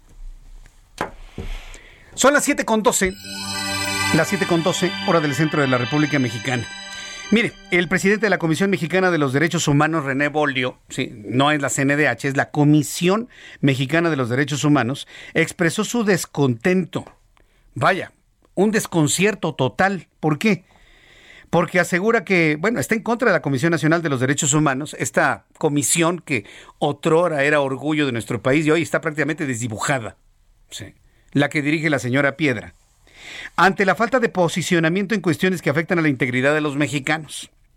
René Bolio puso como ejemplo los casos de espionaje a policías, los problemas en el proceso electoral, la trata de menores. Afirmó que Rosario Piedra, la presidenta de la Comisión Nacional de los Derechos Humanos, no se ha posicionado en casos importantes en materia que debería defender, como es el reporte anual del Departamento de Estado de los Estados Unidos, y otros casos que afectan la vida e integridad de los defensores, de periodistas, de abogados y ciudadanos del país. Difícil, ¿no? Complicado. Pues imagínense lo que estamos hablando. A ver, ¿desde cuándo usted no advierte que Rosario Piedra, o bueno, la el ombudsperson de nuestro país, se convierte en noticia número uno. No existe. Y se enojan en comunicación social, ¿eh? Ya pasó el otro día. Comenté algunas cosas sobre la Comisión de los Derechos Humanos. Ahí me estaban hablando. Ay, Jesús Martín, necesitamos derecho de réplica. Y yo les dije, claro, con todo gusto. ¿Sabe cuándo tomaron su derecho de réplica? Nunca. Nunca se pusieron de acuerdo a ver quién era el que me iba a responder en el programa. Nunca. Yo lo sigo esperando, ¿eh? señores de comunicación social de la CNDH, yo lo sigo esperando. Yo les dije, sí señores, con todo gusto. Platico con la señora Piedra. Déjeme ver, Jesús Martín. Y en el déjeme ver, Giovanna Torres, nuestra coordinadora general, estuvo también insistiendo, señores, estamos listos para su derecho de réplica. Es su derecho, hágalo valer. Pues no, jamás. Ya dejamos de hablarles, ya parecía que nosotros éramos los que queríamos la entrevista y pues no. Nosotros hicimos señalamientos de la CNDH. Ellos pidieron su derecho de réplica. Les ofrecí el espacio al día siguiente y no quisieron. O no pudieron. O simplemente no vieron cómo. Sea como sea, se están sumando estas observaciones a que la CNDH tiene que reaccionar, tiene que ser un actor más preponderante en el ámbito de la vida en nuestro país y también desde el punto de vista mediático. Tengo la línea telefónica René Bolio, presidente de la Comisión Mexicana de los Derechos Humanos, a quien le agradezco estos minutos de comunicación con el Heraldo Radio. Estimado René Bolio, bienvenido, buenas tardes. Hola, muy buenas tardes, Jesús Martín. Un saludo a ti y a todos los que nos escuchan. Preocupa, ¿no? Eh, la situación en la que está la Comisión Nacional de los Derechos Humanos, como que no la vemos, como que no reacciona. Esta es la primera vez que la veo tan desdibujada la CNDH en muchos, bueno, vaya, desde su, su fundación y su creación. ¿Cómo lo ven ustedes en la Comisión Mexicana de los Derechos Humanos? Bueno, lo primero es con una, como tú dices, con una doble preocupación. La primera es que los derechos humanos aquí en México se están violando. Y bueno, esto no es una noticia nueva, sin embargo, se crearon instituciones para que pudieran vigilar, denunciar, hacer recomendaciones, denuncias de todas estas violaciones. Una la más importante y la que nada más para este año pidió 1.7 mil millones de pesos para esa función. Sin embargo, está tomada. No la señora Piedra, sino las oficinas están tomadas allí en, eh, en el centro y el COVID les ha impedido trabajar y lo que sea, pero no están cumpliendo con su función. ¿Qué derechos humanos se están violando y que ellos deberían estar observando y deberían estar cuidándonos? El derecho a la salud. Todo el tema, eh, por supuesto, está en la Declaración Universal de Derechos Humanos, en nuestra Constitución, en todas las leyes está este derecho humano a la salud. Y ni en la prevención del COVID, como acaba de salir en un eh, estudio que hicieron eh, para la Organización Mundial de la Salud, se pudieron haber evitado 190 mil muertos mexicanos. y eso lo tuvieron que observar desde fuera. la Comisión Nacional de Derechos Humanos no ha hecho ninguna observación en materia de salud con los niños eh, que se quedaron eh, con cáncer, que se quedaron sin sus medicinas, con la, el cáncer de mama, con la no compra de las vacunas, con la no vacunación, con las escasísimas vacunas que han llegado a México, la prioridad eh, no se le ha dado a quien debería haberse le dado, ni como él la dijo. Entonces, nada más en materia de salud, los derechos humanos de muchísimos mexicanos, de un alto porcentaje de los mexicanos, para empezar los que ya murieron, los que se enfermaron, los que perdieron el trabajo, han sido violados. Y la Comisión Nacional y su vocera, la señora Piedra, no han dicho nada. El tema de la vida humana también en materia de seguridad, eh, siguen matando a un ritmo eh, escalofriante a mexicanos eh, a balazos por violencia y, el Estado mexicano debería estar apretando ahí, cuidando a estos mexicanos que, que, que, no sean asesinados por este asesinato, por este por bala, por por hechos violentos y tampoco existe ni siquiera una recomendación a las autoridades que lo hacen. Entonces, nada más por hablar de vida humana, los derechos humanos se están violentando. Por no hablar de lo que está sucediendo con los eh, comunicadores, ¿no? Todos los asesinatos que se están haciendo y amenazas y coacciones a los periodistas y a todos los que se dedican a, pues a, a dar cuenta, a decirle a la ciudadanía qué está pasando en el país, pues estas amenazas también. Y todo esto ha sido tenido que ser denunciado por el Departamento de Estados Unidos, por Freedom House, por Amnistía Internacional, por todas las eh, extranjeras que, que están viendo lo que pasa aquí en México y la encargada de decir eso, de denunciar eso, de hacer recomendaciones, de llegar a una verdad que nos cuide a nosotros los mexicanos, es la representante del pueblo, es la defensora del pueblo, no existe la, verdad es preocupante porque con la llegada de Rosario Piedra, tomando en cuenta su activismo político dentro del Partido del Trabajo, eh, en su momento en Morena, por la cercanía que tiene con el presidente de la República, da la impresión que ella no le entra a temas que otrora en la CNDH eran pan nuestro de cada día. Yo no sé si usted lo recuerda con alguno de los ombudsman, que ahorita recuerdo su nombre. Todos los días había alguna información sobre denuncias de violaciones a los derechos humanos por parte del ejército. Y se hablaba, ¿no? De que había treinta y tantas mil denuncias, pero solamente cinco recomendaciones. Yo, yo recuerdo esa época en la que la CNDH era omnipresente en los medios de comunicación. Hoy es totalmente lo contrario. Hoy ciertamente lo que el dinero que le estamos pagando, este miles de millones de pesos, eh, se está yendo en, nada, en nada. Yo no digo que, que, no que la eliminemos como al INE dice López Obrador, pero sí digo que los pongan a funcionar. Todos estos, eh, además miles de empleados que tiene, pues deberían estar al cuidado y la vigilancia de los derechos humanos de los mexicanos y no lo están. Entonces están omitiendo sus funciones, están haciendo en términos jurídicos prevaricación. Y eh, pues la llegada de esta señora eh, a la comisión, pues para empezar es espurio, no podía ser candidata, era miembro de un partido político, había sido candidata eh, a diputada federal y perdió unos meses antes de ser nombrada. La votación en video se vio como está fraudulenta y aún así tomó posesión de esta institución muy deseada, construida en 1993 con la presión de todos los mexicanos. La Comisión Mexicana de Derechos Humanos, que, que presido, se fundó en 1988, pero le dimos la bienvenida en el 93 a eh, que, que, el Estado creara esta nueva comisión para, hombre, para darle sentido al cuidado de los derechos humanos por parte del Estado mexicano. Y hoy está prácticamente eh, cerrada, inexistente, ausente, y eso estaría muy bien si no se violaran los derechos humanos en México. Pero se están violando y lo vemos todos los días, tú lo reportas diario, eh, en, todas las materias estamos sufriendo la violación de nuestros derechos los mexicanos y pues tenemos este gran problema. ¿Existe algún mecanismo para cambiar a la ombudsman? a la ombudsperson, a Rosario Piedra, que, llegue, no sé, alguien, yo recuerdo con mucho gusto el trabajo de Luis Raúl González Pérez, ¿no? O por ejemplo, el mismísimo José Luis Soberanes, que era al que me refería, que fue el cuarto presidente de la Comisión Nacional de los Derechos Humanos, y que él era, digamos, muy insistente en las violaciones del ejército, que nunca pudo hacerlas de manera masiva. Pero vaya, finalmente era un hombre muy preocupado por el tema de derechos humanos en todos sus ámbitos ¿Podríamos, existe algún mecanismo legal para hacer un relevo que tal vez hasta la misma Rosario Piedra le gustaría? Bueno, ella está ahí para cumplir una labor que es cubrir al presidente. Entonces, pues no sé si le gustaría o no. Eh, los mecanismos para, para hacer este retirar a un funcionario de ese nivel, como fue nombrada por el Senado mexicano, O sea, no es un nombramiento presidencial, aunque sí lo fue en esta ocasión. El Senado de la República fue quien la nombró. Entonces, eh, tendríamos que iniciar un procedimiento bastante complejo para forzar su, su salida, no su renuncia. La renuncia pues, la presenta voluntariamente. Sí, su salida. Pero destitución. eh, para forzar su salida tendría que ser un procedimiento bastante complejo. Bueno, pues parece que por ahí está este el camino bastante, bastante complicado. Pues bueno. Pero, pero Jesús Martín, no es una cuestión de personas. O sea, la señora Piedra, pues es un, van a poner a cualquier otro para que haga lo mismo. O sea, nada. ¿Qué hacemos con la CNDH?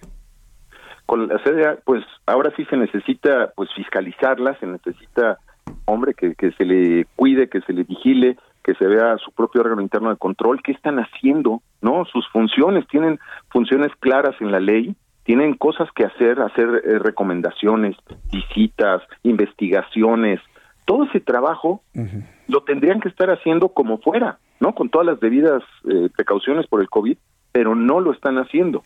Si uno se mete a, a la transparencia eh, y ve lo que están haciendo, son cuestiones tan mínimas, tan eh, tan intrascendentes que, que no impactan en la en lo que debería impactar, ¿no? El, el cuidado y también pues tienen una función eh, terrible porque eh, genera esto impunidad en el Estado mexicano. Es decir, todos aquellos que tendrían la tentación de violar los derechos humanos saben que no se les va a observar.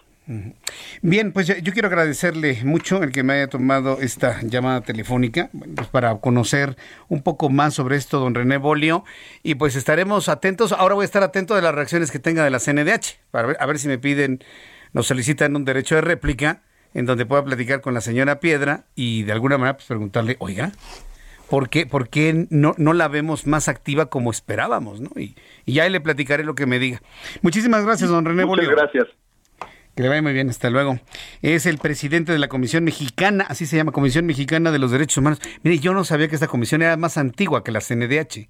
La CNDH nació en 1993, pero su antecedente fue en 1992 cuando se creó una Dirección Nacional de Derechos Humanos. Ese fue el, el- el primer esfuerzo en 1992. ¿Quién gobernaba México cuando nació?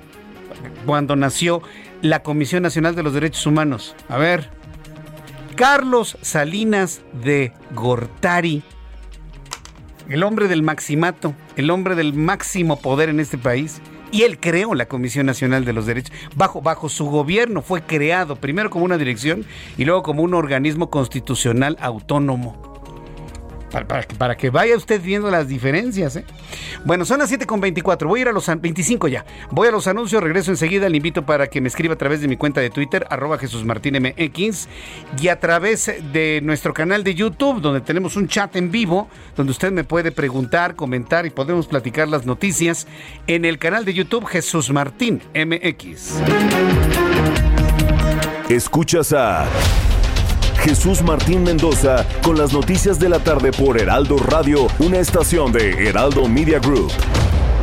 Heraldo Radio.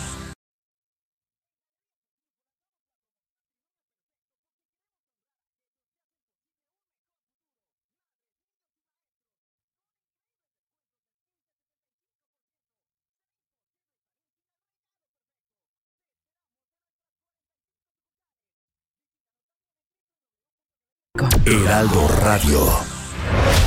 Escucha las noticias de la tarde con Jesús Martín Mendoza. Regresamos.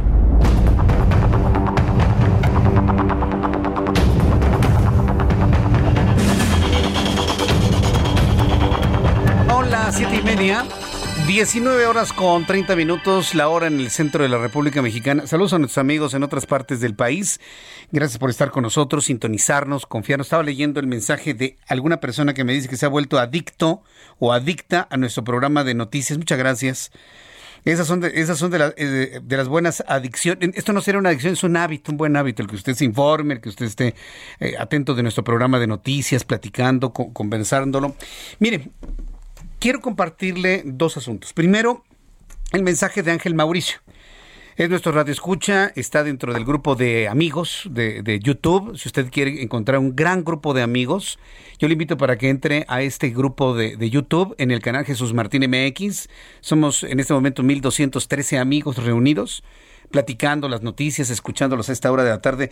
Me habló Ángel Mauricio, que está muy triste porque murió eh, Marta Bautista. Entiendo su mamá pero dice que él siempre, ella siempre escuchaba nuestro programa de noticias y gracias a ella, pues nos escucha.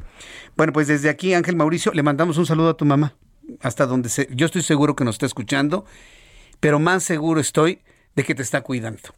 Nuestras mamás y nuestros papás, cuando suben al cielo, son nuestros embajadores y nos cuidan en todo momento. Basta con pensar en los mejores momentos de la vida, su sonrisa, en los momentos en los que nos cuidaba, para sentir su calor y su protección una vez más. Y lo, lo mismo le digo a José Escorza.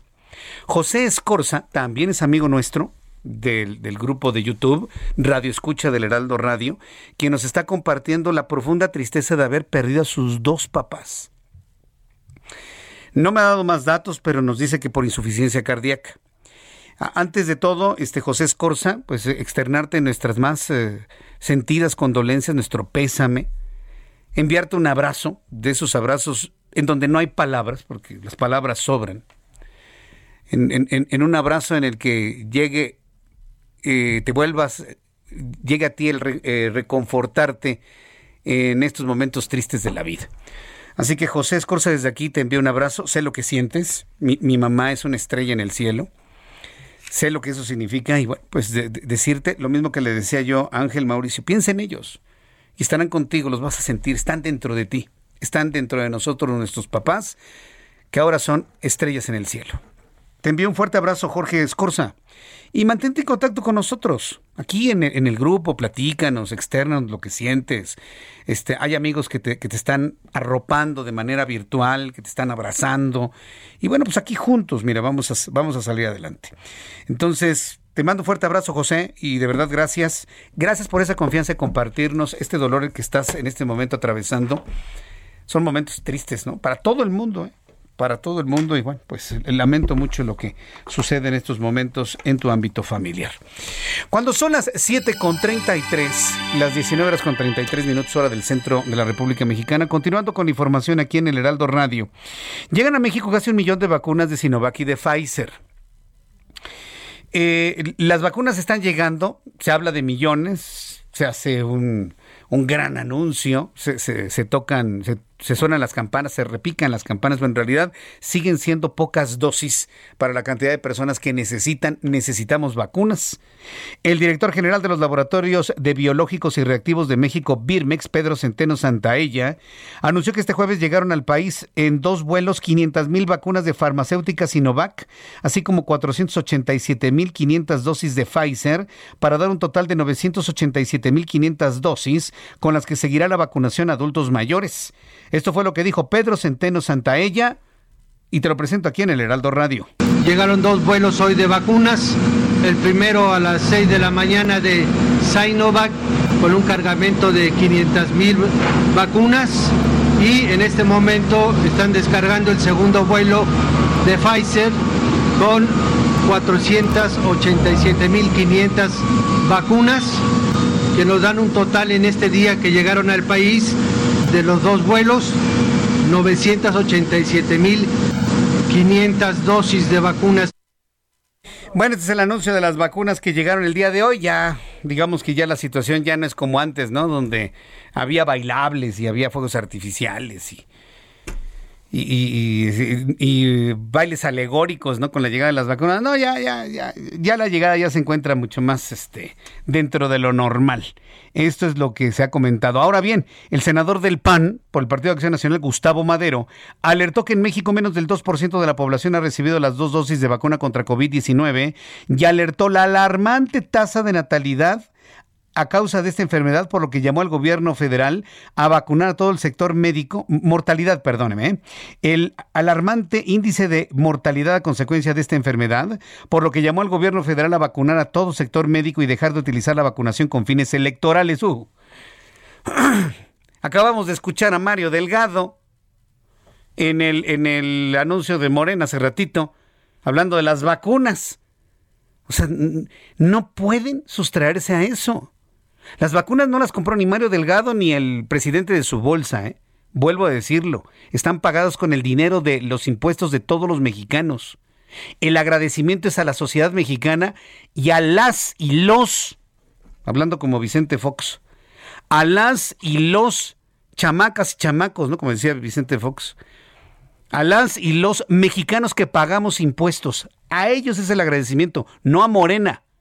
Morena es un administrador. Está, Morena es un partido político y el presidente es un administrador de lo nuestro. No es de él, no es una dádiva, no es una dádiva. Bueno, esto es lo que dijo el senador panista Gustavo Amadero. En México, menos del 2% de la población ha tenido las dos dosis de vacuna. Ya estamos en el mes de abril. Somos el tercer país del mundo con mayor más número de muertes por COVID en el mundo. Injustificable este dato. Este, hemos tenido 210 mil muertes de 2.286.000 contagiados. Es casi uno de cada 10 que se contagian en México se muere, cuando en el mundo es la quinta parte, menos del 2%, y aquí estamos en el 10% de mortalidad. El uso electoral de la pandemia, de las vacunas, lo repruebo completamente. Ruta 2021, la ruta hacia las elecciones presenta.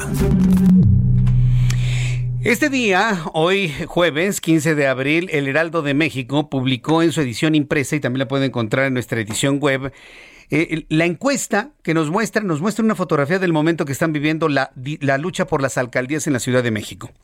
Si bien en la mayoría de las alcaldías de la Ciudad de México aparece nuevamente el Movimiento de Regeneración Nacional, salvo que usted, como elector, decida lo contrario, aquí en la, capital del país, lo repito, salvo que usted decida lo contrario. Hay importantes datos a conocer en esto y donde, bueno, pues los partidos de la oposición, englobados en algunas ocasiones en alianzas o partidos en solitario, pues van llevando una importante delantera en algunas alcaldías. Tal es el caso de Cuauhtémoc y esta es la voz de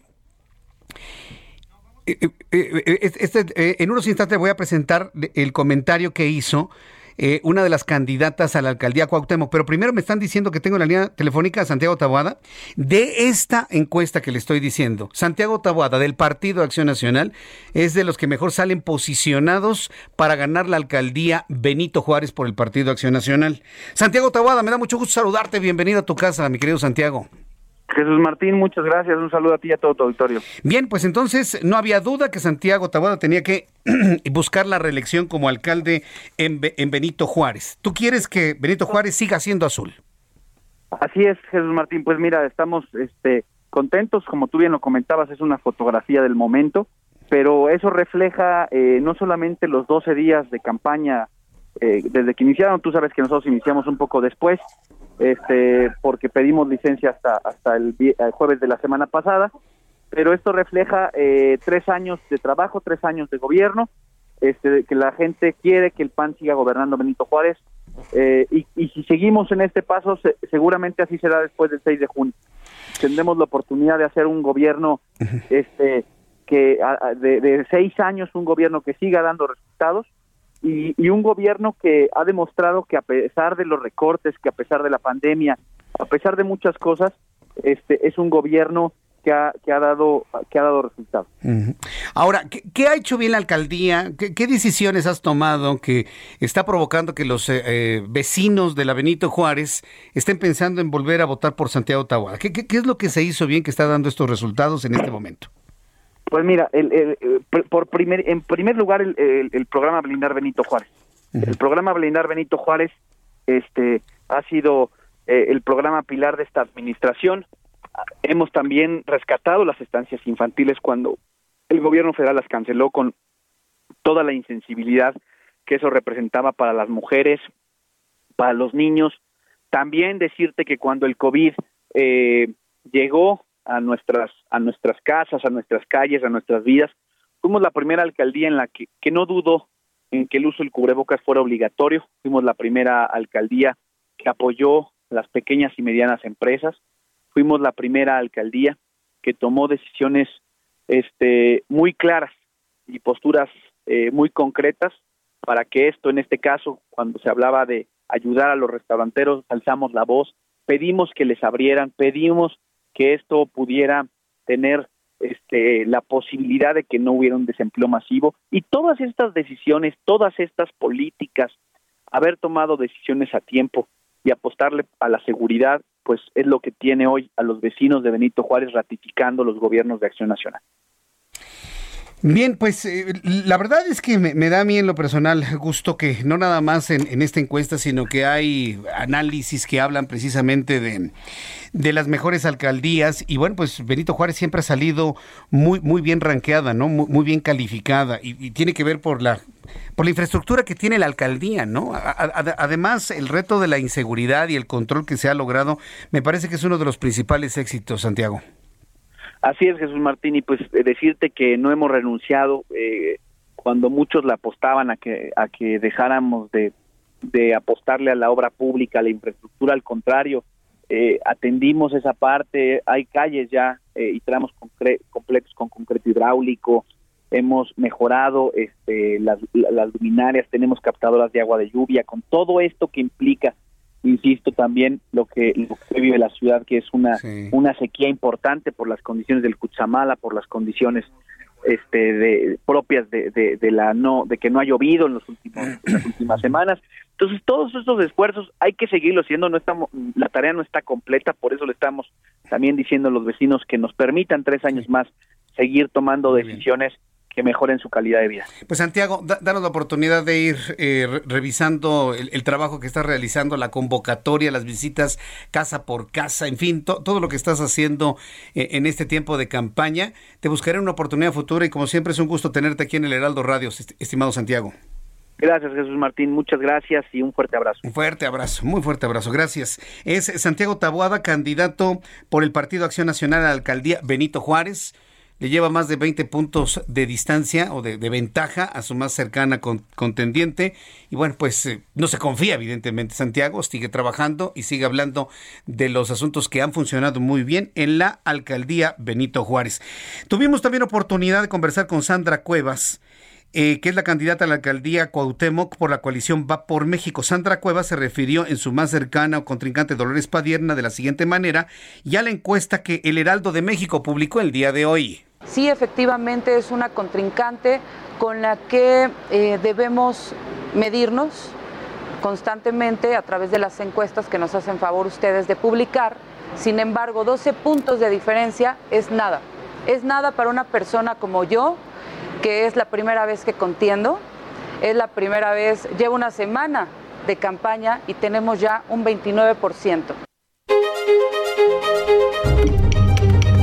Ruta 2021, la ruta hacia las elecciones presentó. ¿Ganará Sandra Cuevas Cuauhtémoc? Bueno, será muy interesante. Mire que esta fotografía que usted puede consultar en el Heraldo de México el día de hoy, se, lo puedo asegurar, ¿eh? Estará cambiando en las siguientes semanas. Por lo tanto, nuestras encuestas van a aparecer de una manera más regular, porque bueno, pues ya viene, ya viene el proceso electoral. Son las 7.44. Me da mucho gusto saludar hoy jueves, hoy aquí en el estudio, al ingeniero Carlos Álvarez Flores, presidente de México Comunicación y Ambiente, con sus minutos sobre cambio climático. Ingeniero, bienvenido. Muy buenas noches, Jesús Martín. Qué gusto tenerlo aquí. ¿eh? Qué gusto estar nuevamente aquí. Sí. Librándome del mugroso coronavirus. Aquí estoy, mira. Sano, bien nutrido. ¿No le ha dado? No, claro que no. ¿Se nutre usted bien? ¿Por qué me va a dar? Yo estoy bien nutrido o sea, yo no como, ya sabes, ya sabes, tengo 30 años diciendo la porquería de la comida chatarra. Yo no tomo el líquido negro del imperio yankee. Yo tomo mi agua de limón, de melón, de piña, de sandía. Y así estoy educando a mi nieto también. A, comer eso. de limón. Así es, y su frutita. ¿Para qué quiero esas? Bueno, vamos al agua. Te dije que íbamos a hablar del agua rápido. Te traigo muchos chismes muy buenos los candidatos a regidores, presidentes municipales, diputados locales, federales y gobernadores, les estamos regalando un curso para sacarlos de su enorme ignorancia. ¿Y qué crees? De 80 mil candidatos, ¿sabes cuántos se han registrado en dos semanas? 80. Y de los 80, nada más 28 se presentaron. Al curso de, 80, de 28 de 80 mil, sácale los que traen matemáticas, punto cero. Cero. Y no sé qué, y uno, exacto. Esos son los mexicanos. Esa es la clase política. O sea, no le inter... gratis. Me criticaron, me dijo mi esposa, ¿y por qué les vas a regalar un curso que vale 10 mil pesos a esta bola de haraganes? O sea, ¿por qué les vas a...? Pues es que si les cobro menos, le dije, pues gratis para que sacarlos de su enorme... ¿Ni gratis? Ni gratis. Investigadores del poli, expertos, o sea, todo gratis. Tres horas nada más, de 9 a 10, lunes, martes y miércoles. No quieren. O sea, quieren seguir en la ignorancia. O, o tienen flojera, dirán. No, no, no, no, no, se llama ignorancia. Hoy para ser diputado tienes que ser ignorante y tienes que ser burro. Si no, no eres diputado. ¿Cómo crees? Aquí debería haber un Instituto Nacional de Capacitación. El PRI lo tenía, acuérdate. El Instituto de Capacitación Política de bla, bla, bla. Don Jesús Reyes Heroles estaba allí en los 70 Eso no lo saben los millennials. Pero llegaron Peña y otros y... Se ya les no hay- olvidó. Bueno, empezando por Peña. Peña fue eh, muy, muy ignorante, un hombre, pero hay que estar preparado en todos los sentidos, en los problemas ambientales que afectan la salud, en la basura que somos una vergüenza, en el agua que somos otra vergüenza, en el cambio climático. No saben qué es el cambio climático, no saben qué es el calentamiento global. Cuando tú le dices, oiga, es que reciclar el agua es una medida de adaptación del cambio climático. ¿Y sabes qué me dicen? ¿Del qué, ingeniero? Del cambio, climático. ¿Qué no sabe usted lo que es el Acuerdo de París? No, pues no sé. O sea, o sea, los políticos mexicanos son los más ignorantes del mundo. Bueno, No del diga, universo. eh, no me diga Del eso. universo. Del universo, no del mundo. Del, ¿Me entiendes? Entonces yo digo, bueno, se lo estamos regalando y no quieres. Bueno.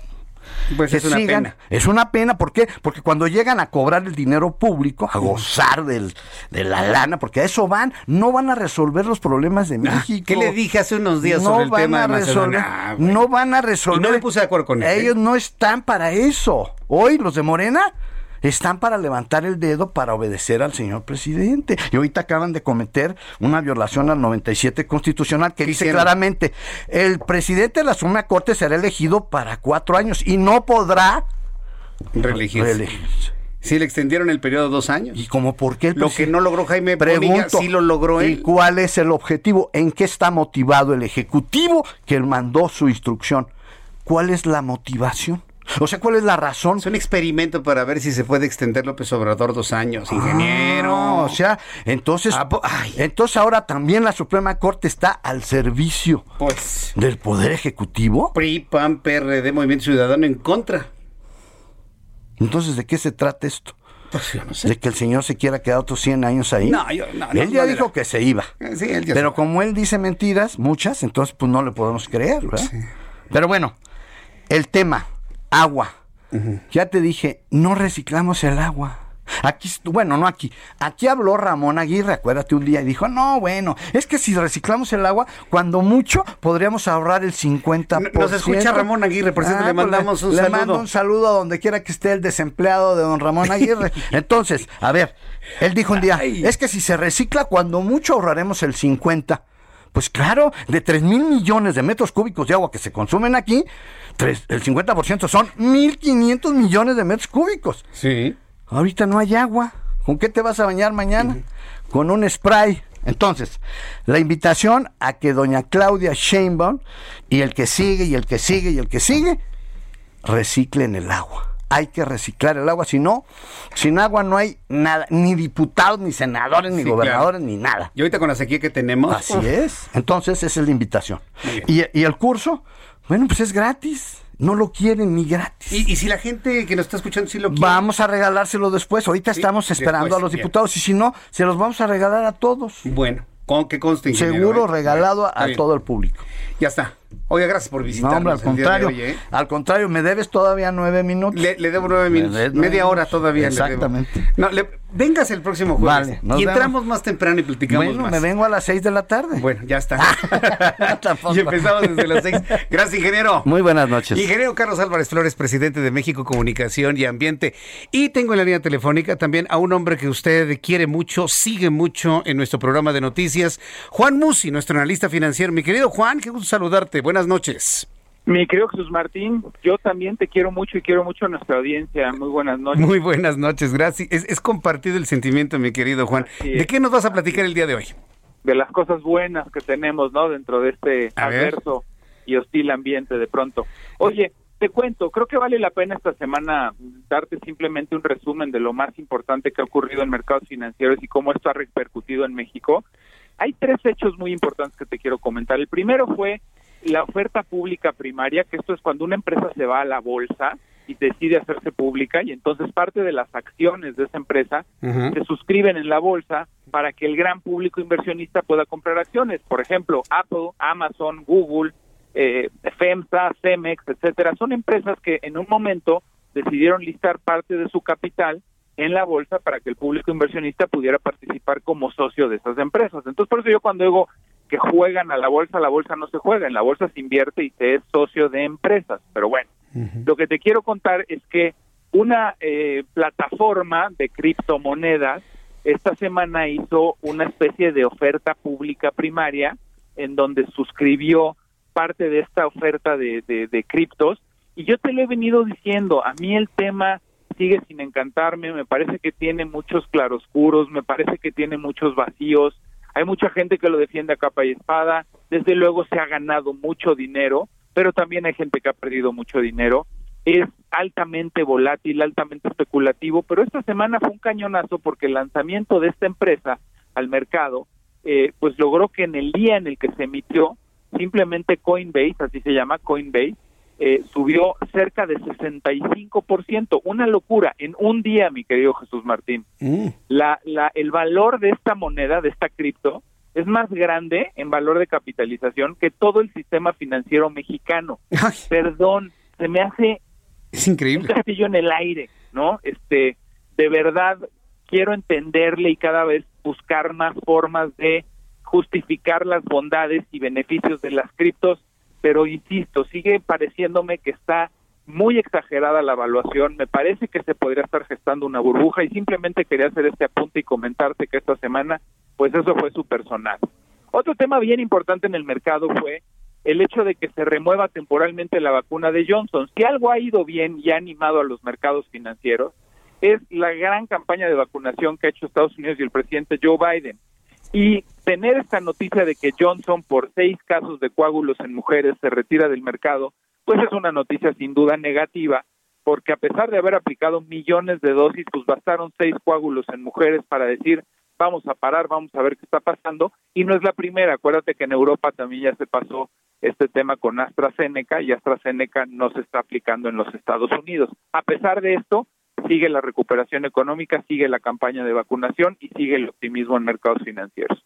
Y por último, el tercer tema que te quería comentar es que pues toda esta recuperación económica en Estados Unidos y todo este brío que han tomado los mercados, eh, producto del optimismo por la recuperación del paquete que dio Joe Biden a los norteamericanos, prácticamente ya se repartieron los cheques de 1.400 dólares a todos los norteamericanos que trabajan, pues eh, generó esta oferta monetaria una esperada depreciación de su moneda. ¿Qué quiere decir esto? Que el dólar ha bajado de precio y el tipo de cambio hoy cerró el peso contra el dólar en 19.93.